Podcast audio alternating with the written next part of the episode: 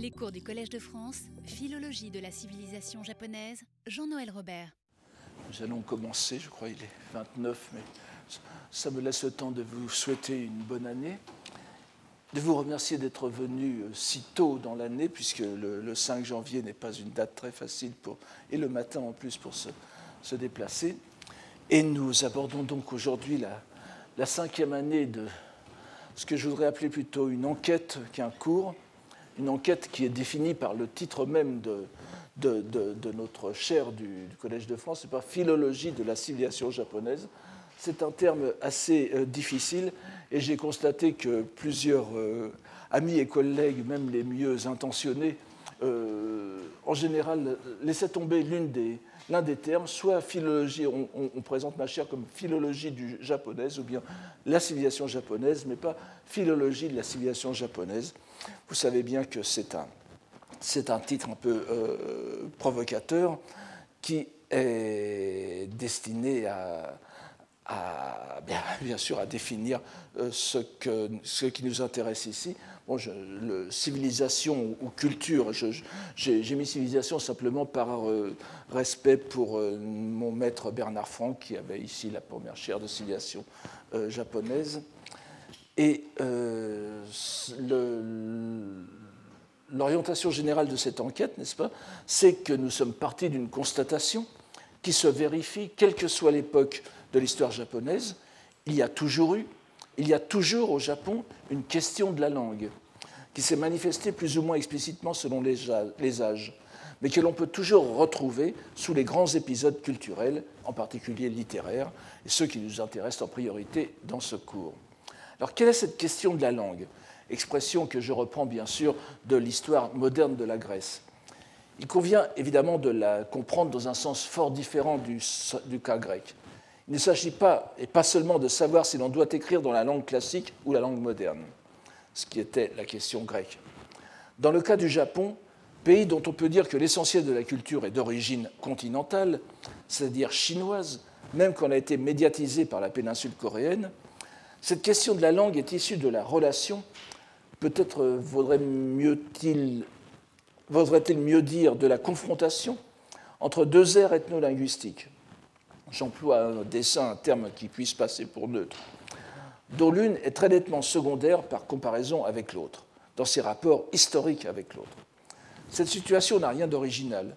Elle se retrouve dans toutes les cultures de l'Eurasie et probablement en de nombreux autres endroits du monde. La question de la langue en Grèce telle qu'elle s'évite en Grèce même à partir du XIXe siècle jusqu'en 1976. Vous savez que c'est l'époque où elle, a été euh, résolue politiquement par la chute du régime des, ce qu'on appelait le régime des colonels. Cette question de la langue s'était posée auparavant dans l'Europe latine depuis des siècles, avec des périodes de paroxysme autour de la Renaissance, pour se résoudre au cours des XVIIe et XVIIIe siècles. Elle revient avec une acuité inouïe au long du XIXe siècle, avec la naissance des mouvements nationalistes européens, mais aussi dans d'autres pays de l'Orient et de l'Asie orientale. Elle est encore très vivante et loin d'être résolue dans les pays de langue arabe. Il y a donc des questions de la langue. Cela est évident. Mais malgré tout, la situation japonaise mérite que l'on s'y arrête plus longuement. Ne considérons ici donc que le cas de l'Asie orientale. Ceux qui suivent ce cours savent que nous préférons désigner le continuum culturel de cette région du monde par une expression qui a commencé à s'imposer euh, au Japon au tout début de ce siècle, ce qu'on appelle le Kambung Bunkaken, la sphère culturelle du chinois classique. Rappelons qu'il s'agit pour l'époque actuelle de la zone qui englobe la Chine, la Corée, le Vietnam et le Japon. Les trois pays, qui sont dans une, qui sont dans une situation de secondarité à l'égard de la culture chinoise ont sans aucun doute de ce fait même de nombreux points communs entre eux qui sont très intéressants à étudier. Et les recherches récentes menées au Japon, mais aussi par certains chercheurs chinois, de Hong Kong notamment, les mettent de plus en plus clairement en évidence. Mais il y a un fait tout aussi indéniable, malgré ces points communs, et je le souligne sans autre intention que celle de rappeler l'évidence, nullement pour participer à un quelconque discours sur une singularité japonaise, puisque toutes les cultures sont singulières. Ce fait consiste en ce que la, culture japonaise soit la seule de ces cultures que l'on pourrait appeler dérivées de la chinoise, à s'être posée non pas comme subordonnée à son modèle, mais comme égale à lui, avant de s'enhardir ensuite jusqu'à prétendre à la supériorité.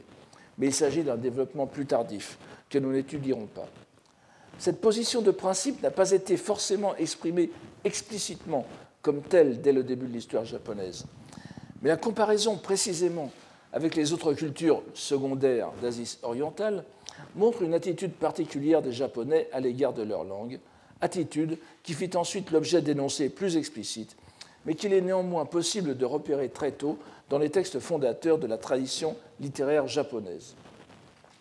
Nous avons déjà plusieurs fois fait allusion au célèbre épisode du premier poème japonais de forme classique, le waka, qui est placé dans la bouche du dieu Susanoo no Mikoto et consigné dans les deux textes les plus anciens du Japon. Je n'y reviens pas, c'est le prototype du, du, du, waka japonais. Nous en avons déjà plusieurs fois parlé. Il se caractérise déjà non seulement ce waka, ce, poème japonais, donc par sa forme, qui restera immuable, je simplifie un peu les choses, pas mais euh, par les particularités aussi de son vocabulaire. Particularité dont la plus importante est qu'il exclut les mots chinois pour ne recourir qu'à des termes perçus comme purement japonais. Inutile de redire ici qu'il s'agit en instance d'une perception purement subjective. Les Japonais de l'époque n'ayant pas les moyens philologiques et linguistiques de déceler les emprunts chinois, non seulement chinois d'ailleurs, mais coréens et aïnous, qui se cachaient au cœur de leur vocabulaire, réputé le plus pur et archaïque.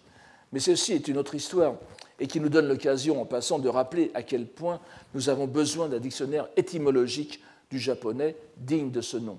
Il n'en existe pas. Il, existe des dictionnaires étymologiques, mais aucun ne, peut euh, répondre à nos besoins. Il y a des projets qui se font et j'espère qu'ils aboutiront. Mais euh, cet épisode donc, du poème de Susanoo no Mikoto, pour célèbre qu'il soit, n'est pas le seul témoignage de l'attention particulière dont la langue japonaise faisait l'objet dès l'époque la plus ancienne. Et je voudrais euh, rapporter ici, en préambule, en quelque sorte, au cours de cette année, un autre épisode révélateur. Lors du colloque de rentrée du Collège de France euh, d'octobre dernier, consacré à la lumière, j'ai eu l'occasion de partir de l'une des scènes les plus connues de la mythologie japonaise, celle de l'occultation de la déesse solaire Amaterasu, Amaterasu no Mikoto, Amaterasu no Okami, qu'on appelle aussi parfois Hinokami, n'est-ce pas, la, déesse du soleil, qui, gravement insultée par son frère Susanoo no Mikoto, toujours lui, n'est-ce pas Mais là, c'est euh, celui qui a fait le waka, c'est en quelque sorte la version repentie du personnage. Donc, insultée par Susanoo no Mikoto, elle se retire dans la grotte dite Amano Iwato, vous trouverez, je, mets les, termes un peu plus loin, ou, Iwaya selon les variantes, dont elle referme sur elle le lourd rocher qui sert de porte et de toponyme aussi, n'est-ce pas? Iwato, la porte rocheuse en quelque sorte. Elle prive ainsi les dieux de la lumière du soleil. Le Kojiki, la chronique des choses anciennes, comme il est parfois euh, traduit, qui date de 712, donc le premier monument de, la littérature, de la mythologie euh, japonaise, donne la version la plus détaillée et la plus pittoresque du stratagème dont usèrent les dieux, les dieux donc euh, euh, des autres dieux, qui sont déboussolés littéralement dans les ténèbres, puisque la déesse du soleil n'étant plus là, il n'y a plus de soleil, il n'y a plus de lumière dans le monde. Alors donc, ce pittoresque stratagème pour faire sortir la déesse lumineuse de son antre, grâce au spectacle coquin donc, de Amano Uzume, ou de Ameno Uzume, n'est-ce pas, qui, en se dénudant progressivement, fait rire les divinités euh, débonnaires, au goût, somme toute, assez simple, dont les rires suscitent la curiosité de la déesse du soleil. Vous voyez qu'elle elle, va sortir. Hosomeni Akete, n'est-ce pas Iwato Hosomeni Akete, elle, ouvre légèrement, elle entr'ouvre légèrement le rocher et euh, elle finit par sortir de la caverne, et les dieux s'assurent qu'elle ne pourra y remettre les pieds. C'est un, un, un, un, thème très très répandu. Je vous en donne ici des versions modernes, vous voyez, pour vous montrer à quel point, enfin tout le monde connaît cette version au Japon, vous avez, vous avez des versions de plus en plus, euh, de plus, en plus modernisées, donc, euh, et ça montre bien que c'est la version standard. Donc, comme mon propos était alors de traiter de la lumière, voici le vocabulaire, je ne me suis pas étendu sur les variantes de ce récit, dont quelques-unes concernent en revanche directement notre présente enquête. Il se trouve que cet épisode, ô combien fameux, se trouve aussi relaté dans l'autre grand monument, littéraire du Japon classique, ce qu'on appelle les Annales du Japon, Nihon Shoki, qu'on traduisait parfois, dont la lecture japonisée était le Yamato Bumi de 720, contemporain, donc quasiment contemporain du Kojiki. Or, la narration qui est faite dans ce second ouvrage diffère en plusieurs points de la première, dont l'un des moindres n'est pas l'absence de l'épisode drôlatique du Kojiki. Il n'y a pas de striptease, en quelque sorte. Si nous avons bien Amano Uzume comme protagoniste et son baquet renversé, et d'ailleurs ce simple élément, vous elle danse sur un baquet, je ne sais pas si vous l'avez vu, euh, bon, euh, voilà, voyez, ici il est mieux représenté. Euh, enfin, il est mieux représenté pour nos conceptions modernes, bien sûr. Donc ce simple élément, d'ailleurs, euh, qui reste, donne à penser que les lettrés du, Nihon Shoki ont, édulcoré les, détails, parce que ce, baquet, ok, est un élément assez, assez, vulgaire, et donc qui va bien avec la danse du ventre, en quelque sorte, que fait Amano Uzume. Euh, on a enlevé la danse, mais on a gardé le baquet, ce qui montre bien que c'était un élément primordial. Donc il n'y a pas d'effeuillage dans le Nihon Shoki. En revanche, une tradition postérieure recueillie. Alors, il y a aussi une autre, euh, une autre tradition qui dit que la déesse aurait récité une comptine, n'est-ce pas? Une comptine au sens littéral, c'est-à-dire qu'elle aurait, fait le, décompte des, nombres japonais traditionnels, shitof, ta, mi, yo, itsu, nana, yo, etc. etc. Euh, je, le mentionne ici simplement pour montrer que dans une des variantes, il y a déjà un acte de langue n'est-ce pas Un koto waza, en quelque sorte. Euh, mais euh, c'est un ajout euh, postérieur qui est conservé dans le Kongo Shui de 807 et je n'ai pas lieu d'en faire état ici. Il est, il est une, une, variante en revanche sur laquelle on vient de nous arrêter. L'une des particularités du Nihon Shoki est qu'il ne se présente pas comme une narration uniformisée, lissée, en un récit continu, mais qu'il prend soin dans ses parties plus anciennes, concernant ce que nous appellerions la mythologie, de rapporter des variantes narratives provenant d'autres livres. Des livres dont il ne nous reste malheureusement plus de traces, si ce n'est peut-être le Kongo Shui, justement mentionné plus haut. Euh, ce qui se présente comme une chronique du clan des Imbe, mais je ne reviens pas là-dessus. Donc ces narrations alternatives sont présentées dans le corps même du texte du Nihon Shoki, introduites par la formule que je vous donne ici, Isho Niwaku, n'est-ce pas, ou bien euh, Shitobumi Niwaku, euh, il est rapporté dans un livre. On sait que le Kojiki, antérieur, se présente comme la mise par écrit de la main du lettré Ono Yasumaro, euh, donc mort en 723, de ce qu'un personnage du nom de Hieda no Are aurait mémorisé des anciennes traditions historiques. Comme on sait, l'opinion prédominante depuis l'époque d'Edo au moins est que Are serait une femme, peut-être une officiante de sanctuaire, une miko, dont le clan aurait pour ancêtre rien moins que Amano Uzume elle-même. Elle aurait appris par cœur tous les textes historiques. Je retiens la version féminine de Hieda no n'est-ce pas? Euh, C'est celle qui est la plus euh, connue et qui est la plus parlante, en fin de compte. Et elle se met en même temps dans, une certaine tradition euh, divine. Donc elle aurait appris par cœur tous les textes historiques accessibles à son époque, qui sont souvent appelés les teiki, n'est-ce pas,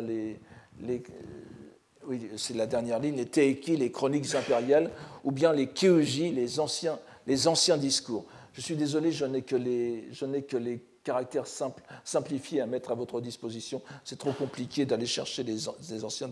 Euh, j'essaierai autant que possible de le faire, mais là, je n'ai pas eu le, temps. Donc, euh, elle aurait retenu par cœur ces, textes ou euh, traditions qui auraient abondé au 7e siècle et dont on ne connaît malheureusement presque rien. N'insistons pas sur ce cas de curieux, d'ailleurs, ce détour de l'écrit par l'oral, avant de revenir à l'écrit, des textes écrits qui auraient été mémorisés par euh, Adé et puis qui ensuite auraient été repris par écrit. Il se peut aussi que les kyuji étaient transmis oralement et, que les teiki étaient, aussi des lignées impériales apprises par cœur. Mais il est de toute façon aussi peu vraisemblable qu'une grande variété de traditions orales ait été maîtrisée par une seule personne. Les livres et ouvrages, donc les Isho, auxquels fait allusion le Nihon Shoki, pourraient effectivement être ces chroniques et discours. Il se peut aussi que ce soient des ouvrages inexistants, un terme vague qui ne recouvre que les traditions orales, mais que l'on attribue à des histoires rédigées par imitation des sources historiques chinoises. Quoi qu'il en puisse être, artifice littéraire ou tradition mythologico-historique réellement attestée, nous trouvons dans les chroniques du Japon une variante on ne peut plus intéressante pour notre propos. Dans celle-ci, on ne trouve plus Amano Ozume no Mikoto, mais deux divinités masculines qui déploient des talents, cette fois autres que chorégraphiques, pour faire sortir la déesse du soleil. Il s'agit du dieu Amano Koyane, tout d'abord, qui reçoit mandat des autres dieux pour prononcer une prière. Le, Kojiki dit euh, Nomi Mawa. je, prononce à la, à la moderne, Nomi Mosashimeki il est précisé que ce dieu est l'ancêtre du clan des Nakatomi, donc euh, indirectement donc des Fujiwara, n'est-ce pas? Alors passons sur les préparatifs concrets du dieu. On y retrouve toutes, les, choses, euh, les paraphernalia, comme on dirait, de la, de la, liturgie shinto, n'est-ce pas? L'arbre sakaki, le miroir sacré, le joyeux recourbé de huit pieds, les cordes tressées, les yu, n'est-ce pas? Etc. Tout cela réuni c'est le dieu Ftotama no Mikoto, décrit comme l'ancêtre du clan des Imbe, donc les grands, concurrents des Nakatomi, les grands rivaux des Nakatomi. Donc c'est le dieu Ftotama no Mikoto qui récita, alors le texte, du, du, Nihon dit, il récita une prière d'éloge ample et sincère. Oui, Shiroku Atsuku, alors euh, Tataenori, Tataenori euh, ou, bien, enfin, il y, a, plusieurs, il y a plusieurs façons de, le dire, mais Tata Egoto Nomi Maoshiki, Nomi n'est-ce pas? Retournons de la lecture, Tata Egoto. Nous avons, dans les différentes variantes proposées auparavant, d'autres mentions de prière, sur lesquelles je ne reviens pas. Mais dans l'épisode qui nous intéresse ici, cette prière, dont il est précisé qu'elle a des qualités particulières, elle est ample, c'est-à-dire qu'elle n'est pas brève, mais développée, c'est-à-dire linguistiquement riche, elle est aussi ardente ou sincère, donc Hiroshi, Atsushi. Ces deux adjectifs, ici en forme adverbiale, décrivent un style, ce sont des termes de critique littéraire en quelque sorte. Ils sont très importants car ils expliquent le résultat de cet acte de langage. La déesse du soleil, Hinokami, qui est tapie derrière sa paroi rocheuse, entend cette prière. Et le Nihon Shoki nous rapporte sa réaction, ce qu'elle se dit à elle-même, Noritamawak, voici ces paroles. Ces derniers temps, donc je vous donne,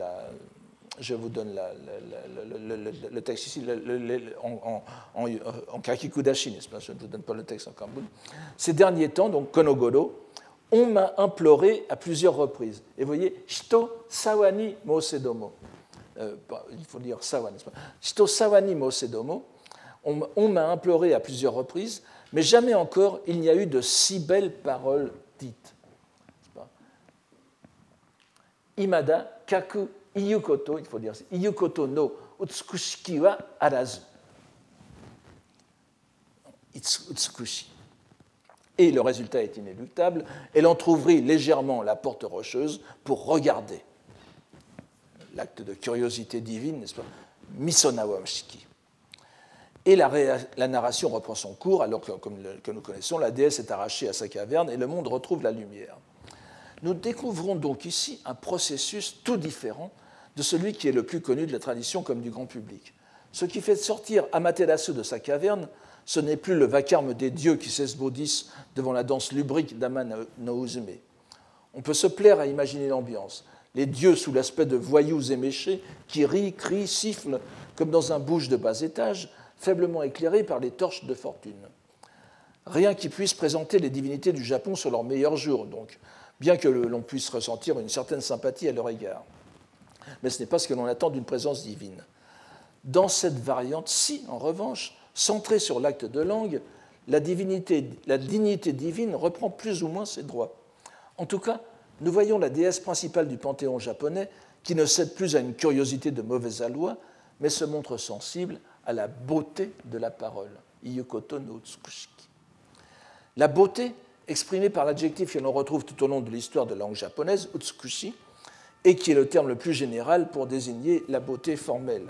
Et évidemment, je ne peux m'empêcher de faire référence ici à ce qui a fait l'objet de ma, de ma de ma leçon inaugurale, pas, le discours du prix Nobel de Kawabata, qui était intitulé Utsukushi Nihon no Watashi, et dont j'avais montré que lorsque euh, Kawabata parlait de la beauté du Japon, il s'agissait de la beauté de la langue japonaise. Et vous voyez que euh, nous avons deux, deux entre euh, disons 720 et 1968 les deux termes utsukushi pour, pour juger la langue.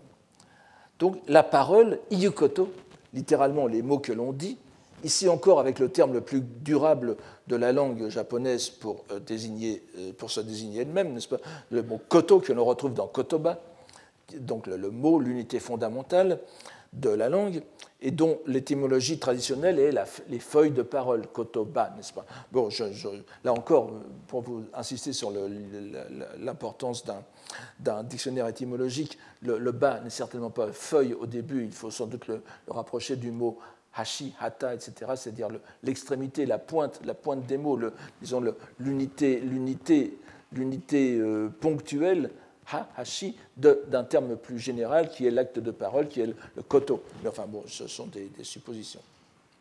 Donc nous avons ici un jugement divin sur la beauté de la langue des prières.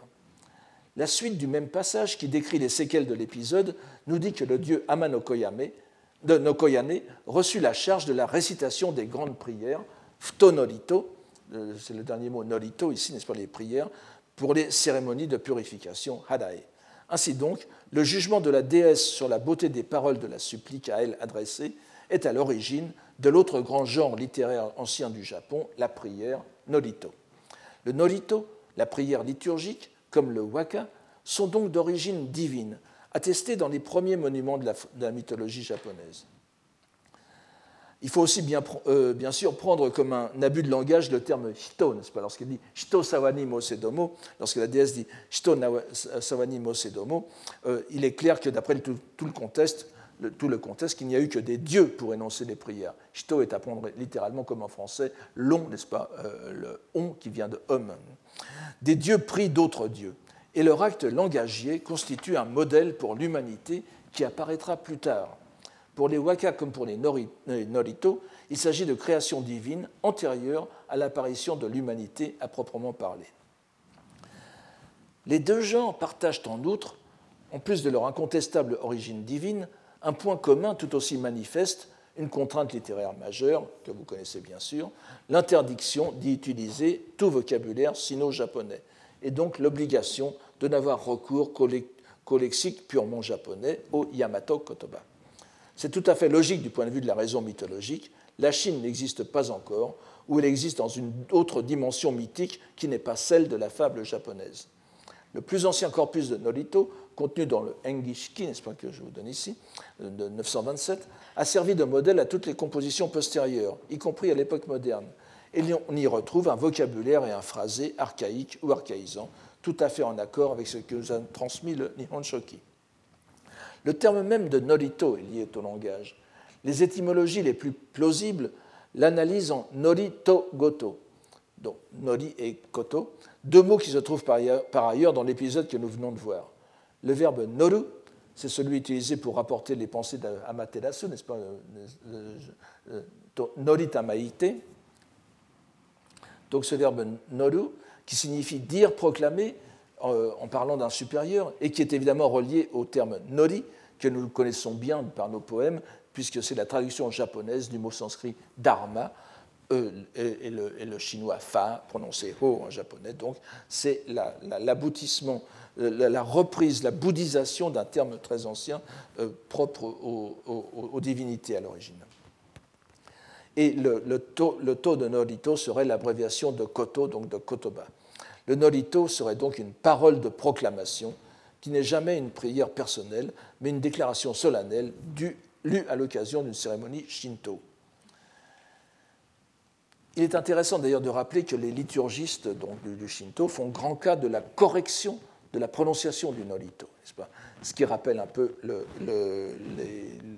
fait que ce qui a ému la déesse, c'est le, caractère euh, particulier de la récitation Shiroku Atsuku. Nous voyons donc qu'une variante moins connue, mais tout aussi vénérable dans son attestation littéraire du célèbre mythe japonais de la caverne, est directement liée à la conscience de la langue japonaise comme expression particulière propre à émeuvoir les dieux eux-mêmes. C'est en réalité leur propre langue, la langue des dieux. Il est normal qu'elle ait prise sur leurs émotions, mais le jugement esthétique qui est émis par la déesse du soleil lui confère une qualité supplémentaire, la beauté. Nous ne reviendrons pas ici sur la célèbre préface japonaise du Kokin Wakashu de Kinotsuda Yuki, n'est-ce pas, de 905, nous l'avons déjà plusieurs fois mentionné dans les cours précédentes, euh, euh, mais ne n'oublions pas que la poésie japonaise y était décrite dans cette préface comme capable de remuer le ciel et la terre, n'est-ce pas? euh, Donc c'est Amatsuchi, et inspirer la pitié aux démons et aux dieux, Oni Kami. Les commentateurs japonais comprennent généralement ciel et terre comme signifiant justement les dieux du ciel et les dieux de la terre, Amatsukami et Kunitsukami. Il est alors loisible de considérer que cet épisode est l'une des sources reprises par le Kokinshu où se démontre l'action de la langue sur les dieux eux-mêmes. On pourrait voir dans cet adjectif Utsukushi l'équivalent de ce que dit le Dieu de la Bible dans sa création, et Dieu vit que cela était bon. Ici, c'est Amaterasu voit que cela est beau. Ce préambule était donc utile pour nous rappeler ce que nous ne serions, euh, appelés autrement qu'un fait, et qui n'est nullement une prise de position. Depuis les tout débuts de l'histoire japonaise est attestée une conscience très claire d'un statut unique de la langue japonaise en tant que langue des dieux, avant même que d'être celle de la maison impériale et du peuple japonais.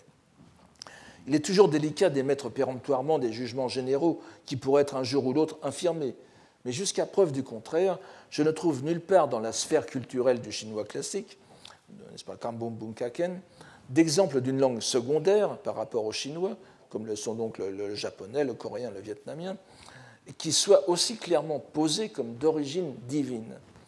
Ce statut principiel de la langue, nous ne saurions dire s'il est déjà une réponse aux défis posés par les langues continentales. Ça se peut non seulement le chinois, comme l'idée qui nous en viendrait à première vue, n'est-ce pas, mais aussi les langues de la péninsule coréenne.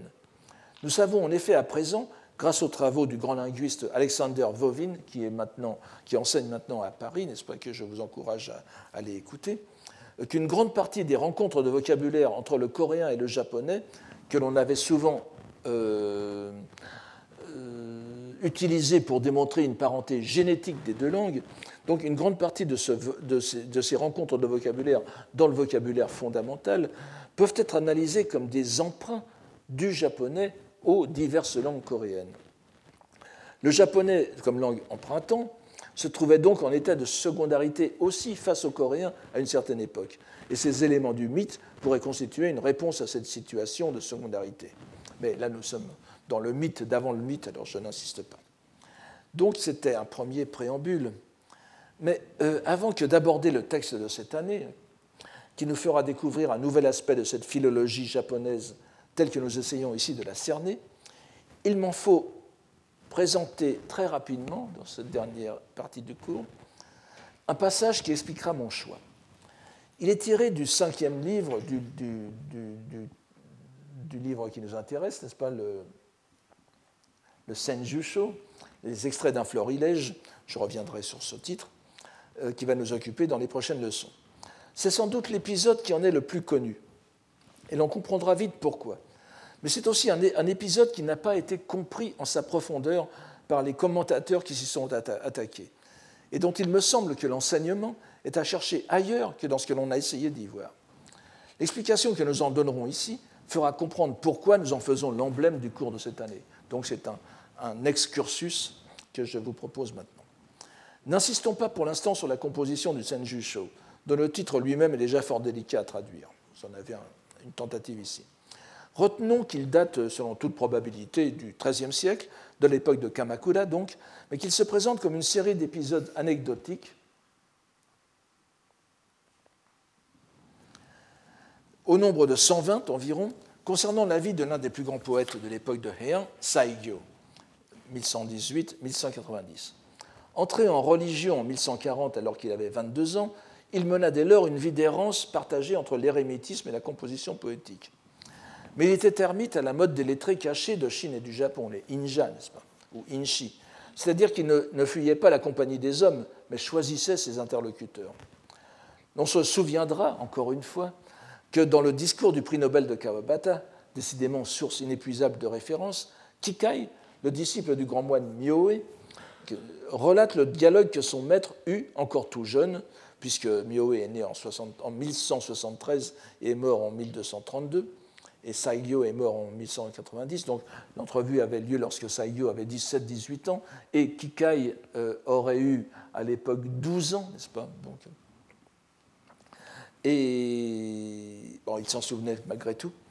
Celui-ci, donc, Saigyo révèle à l'adolescent que les objets phénoménaux qui sont le thème de ses poèmes, les fleurs, la lune, etc., sont en réalité vides. Ce sont des notions vides, como, et que ces œuvres sont en fait des paroles de vérité, des shingon, des mantras.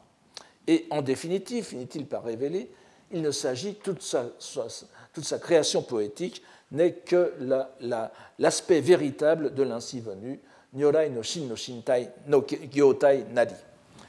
Dans cette entrevue, le poète, poète moine, n'est-ce pas, euh, certes, mais avant tout poète, Saiyo, et qui parle de son œuvre, dévoile au jeune homme l'ultime vérité de la poésie. La poésie n'est autre que la forme véritable de, euh, de l'ainsi venu Nyorai, qui est Dainichi. Nous retrouvons dans l'épisode que nous présentons ici cette idée de la révélation poétique, mais nous allons voir sous quel aspect. L'histoire qui nous intéresse se trouve à la fin du livre 5, du, livre 5, c'est-à-dire grosso modo au milieu de l'ouvrage, puisqu'il en comporte 9. C'est la 48e des 120 histoires que comptent la plupart des éditions. Elle porte des titres variés, mais tous de même teneur. Euh, ici, donc, c'est euh, euh, Ningyo Tsukuru Koto ou Ningyo Tsukuru no Koto, Koyasan ni oite Ningyo Tsukuru Koto. Je vous donne ici l'une des. Je, vous présenterai, je ferai une, une liste des, des, éditions, pour des éditions les plus accessibles pour la prochaine fois. Donc, euh, elle porte des titres variés selon les éditions, mais euh, signifie, euh, toutes, toutes revenant à peu près au même. Saigyo confectionne une figure humaine, Ningyo, ici, vous voyez, au mont Koya. Remarquez que le kyo, le gyo, c'est le même mot que, que gyo de gyotai qu'employait Saigyo tout à l'heure, dans l'extrait précédent. Le terme utilisé peut être tout simplement hito au lieu de ningyo et même aussi kotsunin, euh, hone no hito, n'est-ce pas? Un homme fait d'ossements. C'est sans doute ce dernier mot qui décrit le mieux cette espèce de Frankenstein ou de golem accommodé à la japonaise, comme nous allons le voir. L'histoire a pour cadre le mont Koya, le célèbre mont. Alors, je vous inviterai à suivre, je, ne vais pas, nous ne faisons pas un cours de langue, donc je vais simplement reprendre quelques termes euh, tout au long de ces, ceux qui connaissent le japonais pourront suivre ce, euh, ceci, et le reste, eh je vous donne la traduction, donc euh, vous n'avez pas à connaître le japonais. Donc l'histoire a pour cadre le mont Koya, la célèbre montagne, dont, enfin, montagne c'est bien exagéré, n'est-ce pas, parce c'est quelque chose autour de 800 mètres au-dessus du niveau de la mer, dont Kukai avait fait son lieu de pratique dès 816, n'est-ce pas? Et où il s'est rendu en alternance avec le Toji, donc le, grand monastère de, Kyoto, de Heiankyo de l'époque, et dont il était aussi le, le responsable, puisque les deux, lieux euh, saints, euh, ce qui va devenir des lieux saints, lui ont été confiés par l'empereur Saga. Ce n'est que l'un des nombreux hauts lieux religieux auxquels se rend Saigyo pour méditer et composer. Mais ce qu'il va y faire est peu banal. Alors, euh, il y a une petite, une, une petite, un petit problème littéraire, nous reviendrons là-dessus, c'est qu'il vaudrait mieux traduire ces, ces, histoires à la première personne du singulier, n'est-ce pas? Je. Je, vous allez voir que je vais alterner parce que pour les besoins de la, de la narration entre je et il, mais n'oubliez pas que ces euh, histoires sont censées être de la bouche même, enfin de la plume même, du pinceau même de Saigyo. Donc il faudrait traduire euh, par je, mais pour l'instant, je, je, vais, le mettre à la troisième personne. Donc, vers la même époque, nous dit le conte, alors qu'il demeurait au profond du Koya, donc au profond de la montagne du Koyasan, dans la grande, de, ce, grand temple, de, ce grand lieu sacré de la province de Wakayama, il allait, les nuits de pleine lune, contemplait le paysage en compagnie d'un saint homme, Hijili, de ses amis, qu'il rencontrait sur un pont. On sait en effet que la composition poétique se fait de préférence en compagnie. Quant à la lune, c'est la pleine lune, et elle seule qui est digne d'être objet de poésie, comme le rappelait Jacqueline Pigeot, n'est-ce pas? Mais le poète joue de malchance, le, poète joue, de malchance, et euh, le saint homme, euh, Hijili, l'ayant prévenu qu'il avait affaire à la capitale, Kyoni Nasubeki Waza no Tote, donc il avait affaire à la capitale, l'abandonna sans plus de façon pour partir en voyage. On voit ici qu'il convient de prendre avec un grain de sel le concept de vie érémitique, puisque le saint homme est appelé à la capitale, probablement, comme le suggère même son titre de Hijili, pour exécuter un exorcisme ou un rituel de guérison. Et est bien sûr fort embarrassé. Il eût bien voulu d'un compagnon, autant que lui dégoûté de ce monde sinistre, mais qui sut discerner l'émotion qu'il y a dans les fleurs sous la lune. Vous voyez le, terme, c'est le terme, c'est Nasake, excusez-moi, Nasake Owakimaeru, n'est-ce pas? Euh, Voilà, Nanasake Owakimaeru, donc vous voyez qu'il y a, il y a euh, une sorte de l'émotion est à la fois dans les plantes et dans le, poète. C'est quelque chose qui, qui n'est pas sans rapport avec la suite. Cas, j'attire votre attention sur ce détail. C'est dans ce dilemme d'ermite assez mondain que lui vient une idée. Brusquement, c'est Omowazadu euh, Hokani, n'est-ce pas? Euh, C'est une locution qui se retrouve de temps en temps et qui veut dire, donc, euh, à, sa surprise, enfin, sans, qu'il s'y attende, il lui revint que quelqu'un digne de foi lui avait narré, sans entrer dans les détails, Odo Odo, une précision qui va avoir aussi son importance, comment un démon, Oni, avait fabriqué un homme en rassemblant des ossements humains. Amit Sudanu, n'est-ce pas? Ami, c'est vraiment confectionné comme avec de l'osier. Ça peut dire aussi rédiger un livre, n'est-ce pas? Il y a eu un film récemment très intéressant sur la composition d'un dictionnaire qui s'appelait Funeo Amu, la, la, construction d'un bateau. C'est le même mot ici. Nous ne savons malheureusement pas à quoi se réfère cette tradition. Il se peut que ce soit aux expériences expliquées un peu plus loin dans le texte. Toujours est-il que Saigyo décide de la mettre en pratique. Procédant de même, alors là je, le mets à la, première, personne, puisque je me rendis dans une vaste lande, Shirokino, et joignis ensemble des os pour le confectionner, cet homme. Là, quelque chose n'a pas marché dans son assemblage.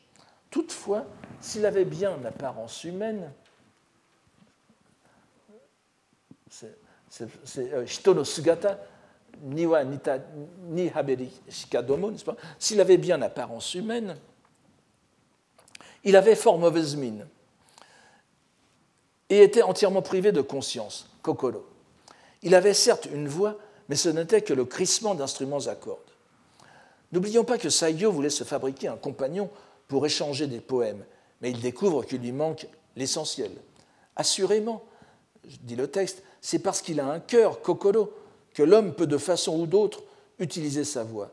Quand bien même juste trouver un devisement, hakari, je,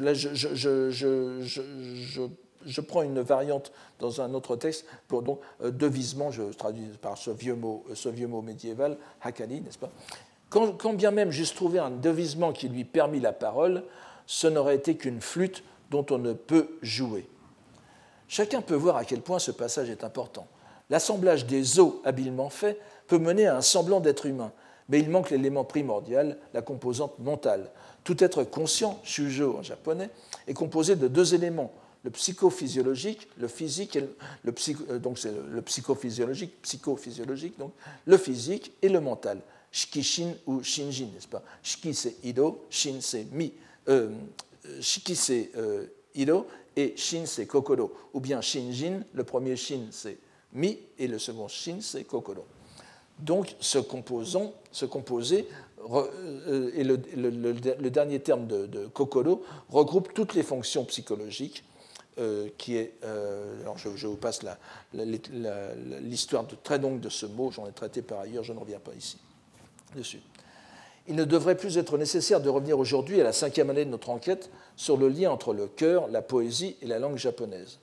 Nous avons vu lors des années consacrées aux idées de Kukai sur le langage que ce lien est fondé doctrinalement sur un vaste plan universel dont tous les niveaux, Jikkai, les dix niveaux, sont pourvus de leur langage propre, mais que ceux-ci sont en définitive les variétés phénoménales des lettres germes, n'est-ce pas, des shuji, taneno, moji, directement issues de l'ainsi venu en corps de loi, hokkai, nyorai. Euh, Hoshin no nyorai, n'est-ce pas? Pas de cœur, donc pas de langage, ni de capacité poétique non plus. Donnons ici, malgré tout, euh, le cas de conscience qui se pose au poète. Je, bon, je, le fais très rapidement parce que ça, n'intervient pas, mais encore que. Euh, voici le cas de conscience. Que faire à présent? Le détruire, cette espèce de, moncule, comme on disait dans la, dans, littérature alchimique, n'est-ce pas? Le détruire eût été commettre un meurtre. Setsugo. On pouvait penser que privé qu'il était de conscience, il était semblable à une herbe ou à un arbre Somoku, n'est-ce pas, Kusagi, mais il avait aspect humain. Mieux valait, pensais-je, ne point le détruire, et je le laissais au profond du Koya, en un endroit où nul ne passait. Si d'aventure quelqu'un venait à le voir, de terreur, il penserait voir un spectre. Vous voyez que ce n'est pas très courageux comme, euh, euh, comme solution, mais donc il l'abandonne à son sort. Nous ne nous interrogerons pas sur le problème moral posé ici avec légèreté, mais qui serait effectivement grave si l'affaire n'était pas imaginaire. Voyons plutôt la suite du texte qui va nous amener au cœur de notre questionnement, puisque nous allons découvrir un lien direct, méconnu jusqu'à présent, entre la confection d'un être humain et la manipulation du langage. Saigyo est troublé par son, expérience. L'affaire l'a laissé perplexe. Konokoto Fushin ni oboete, ou bien Fushigi selon les termes, selon les textes. À l'occasion d'un voyage qu'il doit faire à Kyoto, il se rend auprès de l'ex-conseiller médian de Fushimi, que vous avez euh, ici. Euh, voilà, nous, avons la, dernière, la, dernière, ligne de cette page, n'est-ce pas? Fushimi no Saki no Chunagon Moronaka no Ke no euh, Omoto ni Mairite, n'est-ce pas? Donc il, il, a, il, il, va à cette, il, va se quelqu'un qui était euh, l'un de ses mentors, ses protecteurs, pour s'entretenir avec lui de cette question.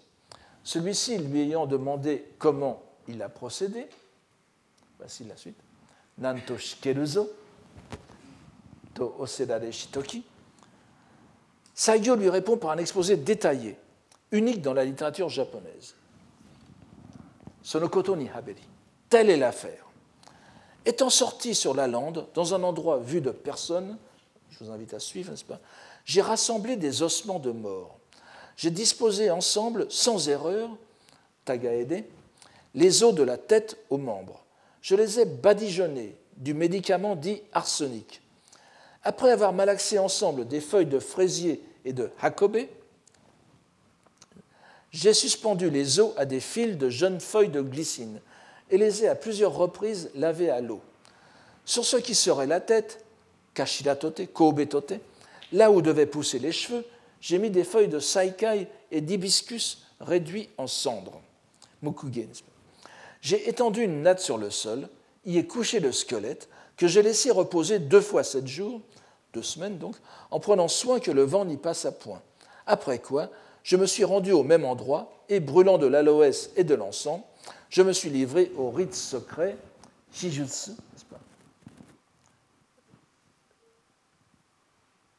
du Hangon, Hangon no Shijutsu, donc du rappel de l'âme, un vieux terme chinois. La recette est précise. Hiso pour l'arsenic, Ichigo, les fraises, Hakobe, le, Hakobe donc, qui est, la Stellaria neglecta, n'est-ce pas euh, Fuji, la glycine, Saikai, Saikaishi, sur laquelle nous, allons revenir, et Mukuge, pour les ingrédients. donc. Puis quelques manipulations, et enfin un rituel secret. La réponse du mentor est importante. Il approuve l'ensemble du procédé. C'est à peu près cela, dit-il. O kata shikanari. Donc il approuve la, nomenclature, la, liste des ingrédients. Mais le hic, comme il va expliquer après, c'est que le rituel secret du retour de l'âme, Hangon no Shijutsu, n'est pas, pas, duré assez longtemps. Et il ne faut pas brûler de l'encens, car l'encens fait, il a pour vertu d'éloigner les affinités démoniaques et de réunir les saintes multitudes, shoju, c'est-à-dire donc toutes les bonnes entités de bien, toutes les entités de bien qui pourraient venir. L'encens, donc est positif. Or, nous avons un rituel presque satanique, Et comme ces saintes multitudes sont en profonde aversion, ont en profonde aversion le cycle des naissances et des morts, il sera d'autant plus difficile pour une conscience, kokoro, de surgir, izu, n'est-ce pas? Ou bien, selon certaines variantes, okoro, donc, avec de l'encens, vous faites fuir, les, faites fuir les, les, âmes en peine, en quelque sorte. Et donc, il n'y a pas de, de qui puisse venir s'installer dans le corps. Vous voyez qu'on est très loin du rituel du Hangong chinois, qui est le rappel de l'âme du mort. Ici, c'est faire venir une entité mentale qui va s'installer dans le corps. Il ajoute, euh, le, le conseiller Monadaka, ajoute qu'il convient de jeûner pendant sept jours pour le rite du retour de l'âme. Chacun admettra facilement que le passage est d'importance. Ce n'est pas tous les jours que l'on trouve des indications aussi précises pour la fabrication d'un homunculus. Insistons sur le fait que le mentor de Saigyo ait approuvé la recette, je le répète, au Katash Kanadi. Tous les commentateurs se sont donc penchés avec intérêt sur la liste de Saigyo et ont rivalisé d'érudition pour définir leur rôle dans la pharmacopée et la médecine chinoise traditionnelle inutile de dire qu'on n'a pas trouvé de recette à laquelle euh, se serait euh, rattaché. On n'a pas trouvé de recette regroupant tous ces ingrédients. Lorsqu'on les a commentés, on a été chercher dans différentes sommes médicales euh, les, ingrédients isolés. Or, personne ne s'est aperçu d'un fait tout simple, simple au point d'en être aveuglant, un peu comme dans la lettre volée d'Edgar Poe. Nous avons en effet l'évidence devant les yeux, mais elle est justement si évidente que nous ne pouvons la voir. En réalité, les ingrédients énumérés par Saigyo, le poète, n'ont qu'un rapport superficiel avec la pharmacopée. Leur vrai sens n'est pas là. Il s'agit tout bonnement d'une série de jeux de mots. Hiso, l'arsenic, est homophone d'un terme signifiant la peau, kawanoso. Je, je vais peut-être vous le, l'écrire ici, puisque je n'ai pas eu le temps de la.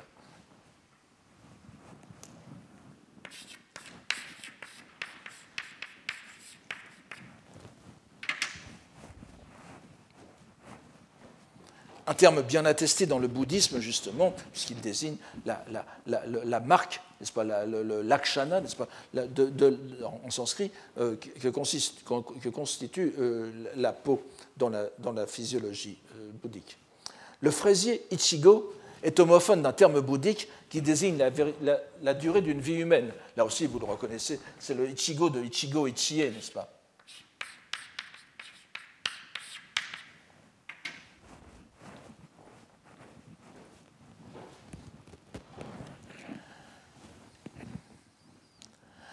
Donc, c'est tandis que Hakobe, la stellaria neglecta, est l'impératif du verbe hakobu, euh, qui s'écrit avec un, n'est-ce pas, euh, de umme, donc, um, euh, hakobu qui veut, dire, qui, veut dire mener ou bien progresser dans la vie ou dans sa destinée.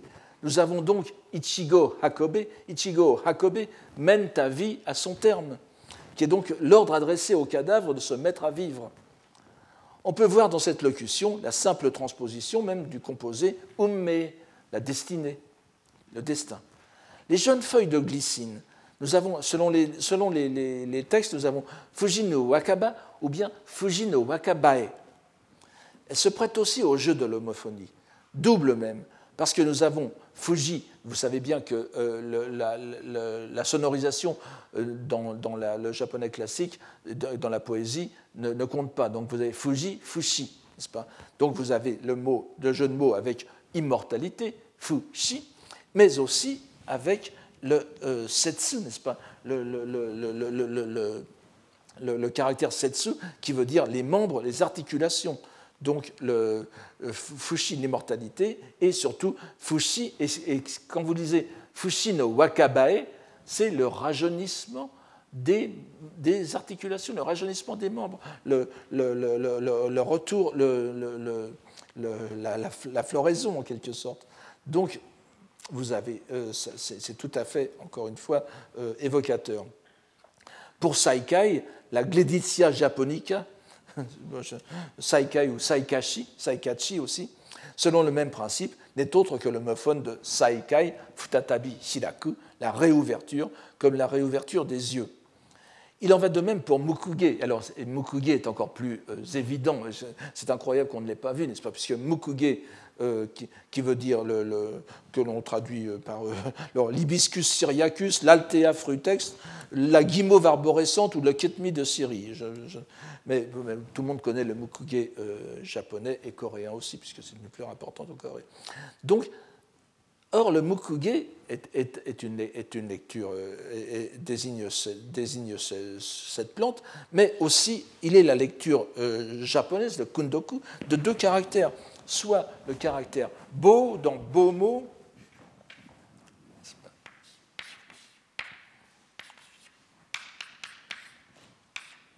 ou bien le caractère ze, n'est-ce pas?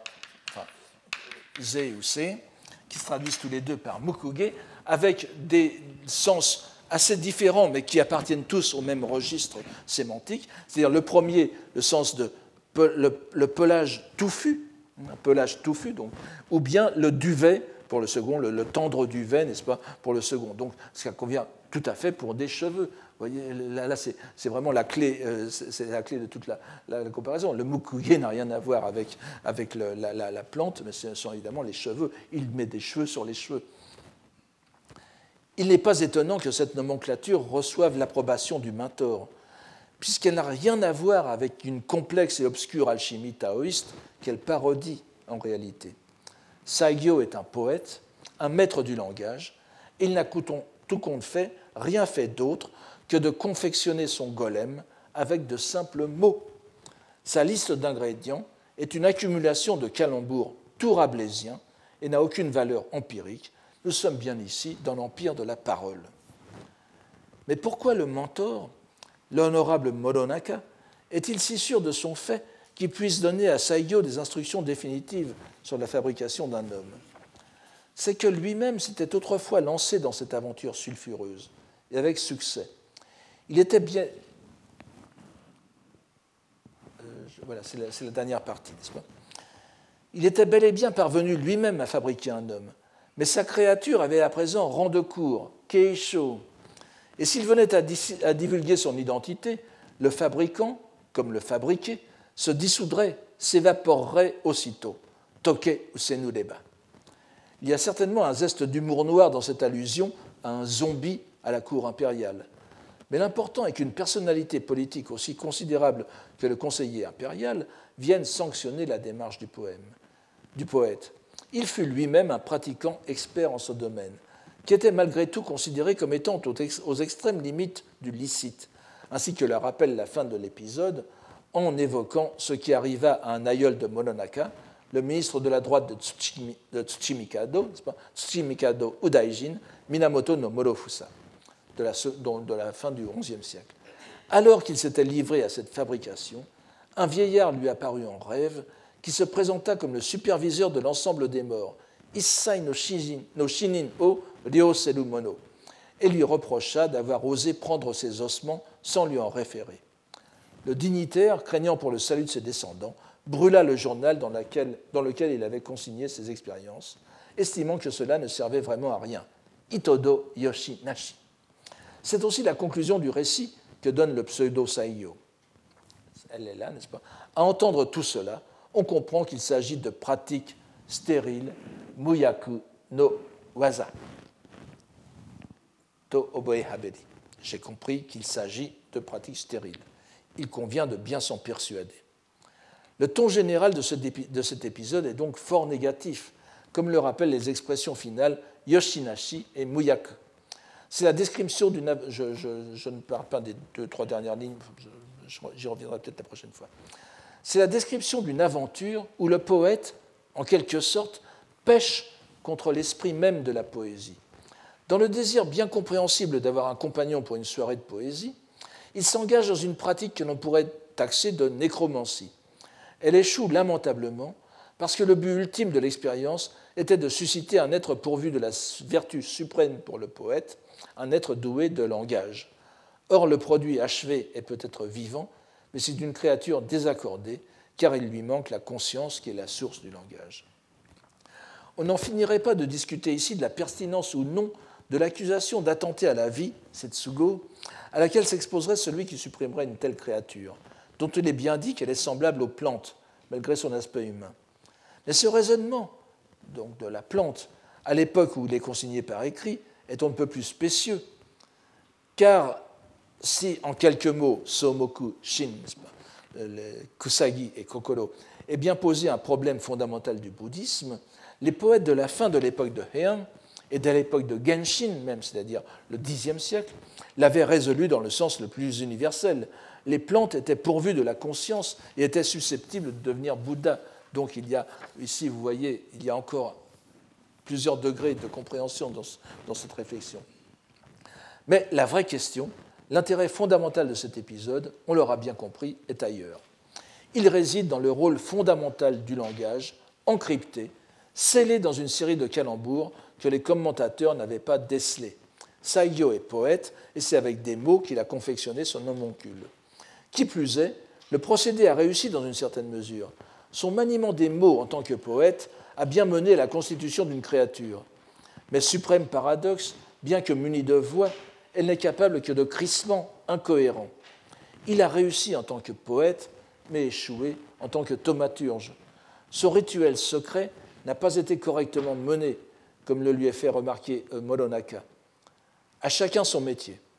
Nous voyons donc, une fois décrypté de façon correcte, un épisode dont le vrai sens était resté caché, que cet épisode est au cœur de la relation entre poème, langage et réalité de l'éveil. Ce qui, avait, pu passer pour une incartade nécromancienne de Saigyo était en fait son activité poétique menée à son paroxysme. On aura compris, je l'espère, pourquoi ce recueil narratif apocryphe a attiré notre attention au point d'en faire la matière des leçons de cette année. Cet épisode tout à fait symbolique donne une idée de sa richesse. Et je le répète, il est d'autant plus symbolique que le vrai sens on avait passé on était passé inaperçu jusqu'à maintenant. Et nous allons essayer de trouver dans la suite, de, dans la suite du, dans, la suite du, du, cours euh, cette, euh, les, les, les, différentes relations entre, euh, entre ces, ces, niveaux de langue. Nous sommes loin d'avoir épuisé cette richesse, donc. Et en particulier, certains se sont peut-être posé cette question dès aujourd'hui, demeure une question. À qui remonte donc l'enseignement secret mis en application par Moronaka? Comme le disent les romans chinois, écoutez le prochain épisode pour le savoir. Ce sera la semaine prochaine. Avant de, finir, je voudrais vous dire que, comme vous avez vu, cette année, il n'y aura pas de euh, séminaire en tant que tel après le cours, puisque le séminaire est remplacé par une, euh, un colloque qui se tiendra les 8 et 9 juin sur ce que j'appelle la hiéroglossie, n'est-ce pas, les langues, les langues euh, dans leur hiérarchisation, les, contacts entre les langues dans leur aspect religieux et hiérarchisé. Euh, en revanche, mon, mon, séminaire de l'école pratique des hautes études portera sur le, la lecture continue du euh, Senjusho. Il se déroule le mercredi de 4h à 6h au site Cardinal Lemoine du Collège de France, donc c'est au 52 rue Cardinal Lemoine, c'est tout près d'ici, c'est à 5 minutes. Et il, a, lieu dans la salle numéro 2 qui est au rez-de-chaussée. Donc, ceux, qui veulent venir seront les très bienvenus. Il a déjà commencé depuis quelques temps, mais euh, euh, bien sûr, vous, pouvez le prendre euh, quand vous voulez. Donc je, vous dis donc, euh, donne rendez-vous à la semaine prochaine et éventuellement euh, mercredi, c'est-à-dire plater de demain, pour ceux qui veulent euh, lire directement les textes. Voilà, je vous remercie et à la semaine prochaine. Www.colège-2-france.fr.